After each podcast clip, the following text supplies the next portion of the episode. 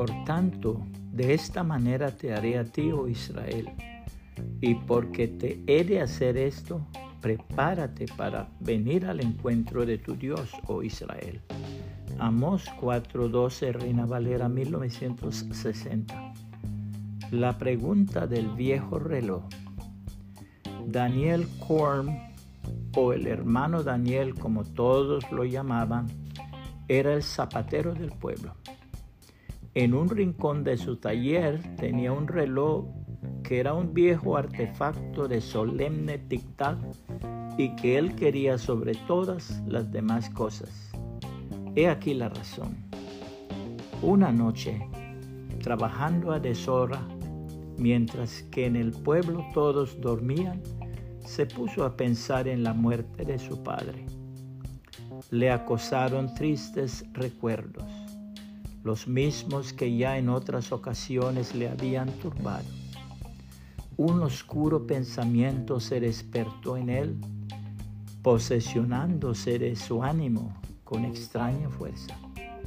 El pensamiento acerca de la muerte y de la eternidad se dijo a sí mismo que también él desaparecería algún día. ¿Cuál sería su destino final? se preguntó. De repente allá en su rincón el viejo reloj pareció hacerse eco de su pensamiento.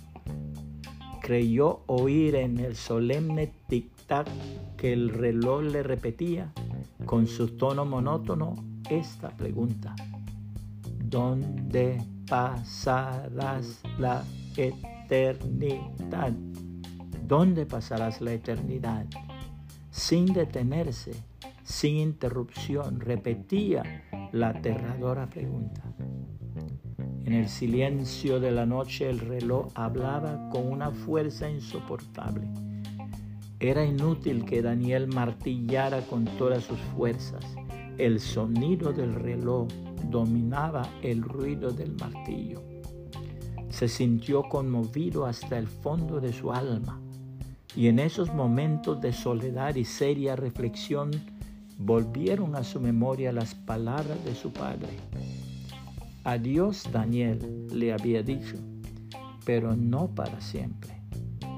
Y el viejo reloj le repetía, ¿dónde pasarás la eternidad?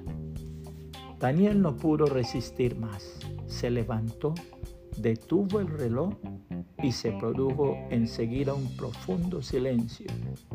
Pero el silencio le hizo todavía mayor impresión. Daniel, murmuró su conciencia, eres un insensato. Es verdad, dijo él.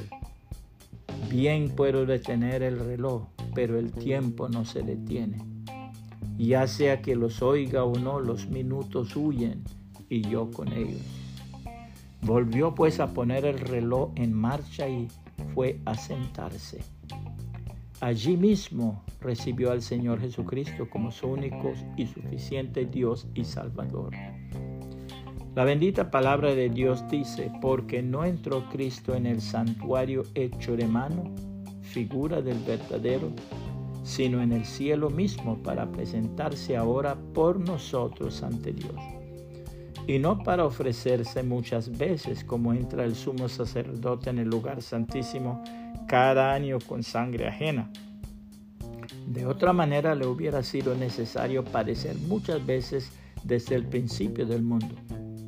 Pero ahora, en la consumación de los siglos, se presentó una vez para siempre por el sacrificio de sí mismo para quitar de en medio el pecado. Y de la manera que está establecido para los hombres que mueran una sola vez y después de esto el juicio, así también Cristo fue ofrecido una sola vez para llevar los pecados de muchos y aparecerá por segunda vez sin relación con el pecado para salvar a los que le esperan. Hebreos 9, 24 al 28, Reina Valera 1960. Puede compartir esta reflexión y que el Señor Jesucristo le bendiga y le guarde.